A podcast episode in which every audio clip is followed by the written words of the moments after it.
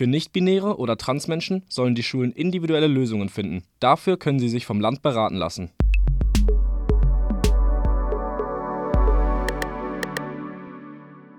Hi zusammen, hier ist Magnus von Salon 5. Thema dieses Podcasts sind Regelungen und Vorgaben im Schulsport.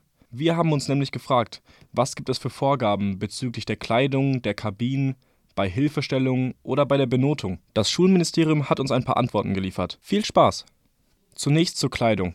Bei der Kleidung ist es das Wichtigste, dass man sich darin gut bewegen kann.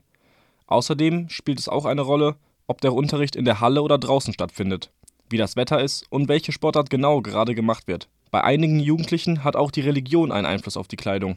Das soll natürlich beachtet werden. Die Sicherheit darf darunter aber nicht leiden. Die Lehrkräfte sollen vor allem bei unpassender Kleidung eingreifen und dann das Gespräch mit den Eltern suchen. Aus dem NRW-Schulministerium heißt es dazu, zu lernen, sich den Anlässen entsprechend zu kleiden, sei eins von vielen Erziehungszielen in der Schule. Damit bei den Sportübungen keine Unfälle passieren, können Hilfestellungen sinnvoll sein. Diese können sowohl von Lehrkräften als auch von Mitschülerinnen und Mitschülern gegeben werden. Gerade bei Jugendlichen ist es wichtig, dass sie körperlich dazu in der Lage sind und verantwortungsbewusst handeln. Die Empfehlungen für Hilfestellungen kommen von den jeweiligen Verbänden für die Sportart und müssen, Zitat, situationsangemessen sein. Kabinen muss es für Jungen, Mädchen und Lehrkräfte getrennt geben. Sie brauchen jeweils mindestens eine Toilette und müssen weitere Sicherheitsanforderungen erfüllen. Zum Beispiel darf man von draußen nicht hereingucken können und sie sollen beleuchtet sein. Für Nichtbinäre oder Transmenschen sollen die Schulen individuelle Lösungen finden. Dafür können sie sich vom Land beraten lassen. Bei der Notenvergabe haben die Lehrkräfte einen gewissen Spielraum.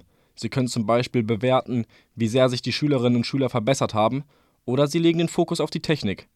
Lediglich bei den Abiturprüfungen in den Sportarten Schwimmen und Leichtathletik müssen Leistungstabellen genutzt werden. Das ist in ganz Deutschland gleich. Wie ihr gehört habt, gibt es zu einen Themen klare Vorschriften, aber bei anderen, zum Beispiel bei der Hilfestellung, ist das Ganze noch ein wenig schwammig.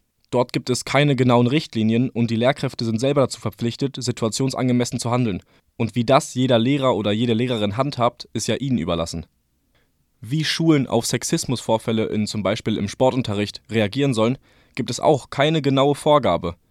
Es ist lediglich so, dass jede Schule ein Konzept gegen Gewalt und Diskriminierung und Sexismus erstellen muss. Wie dieses Konzept aber aussieht, ist der Schule selbst überlassen.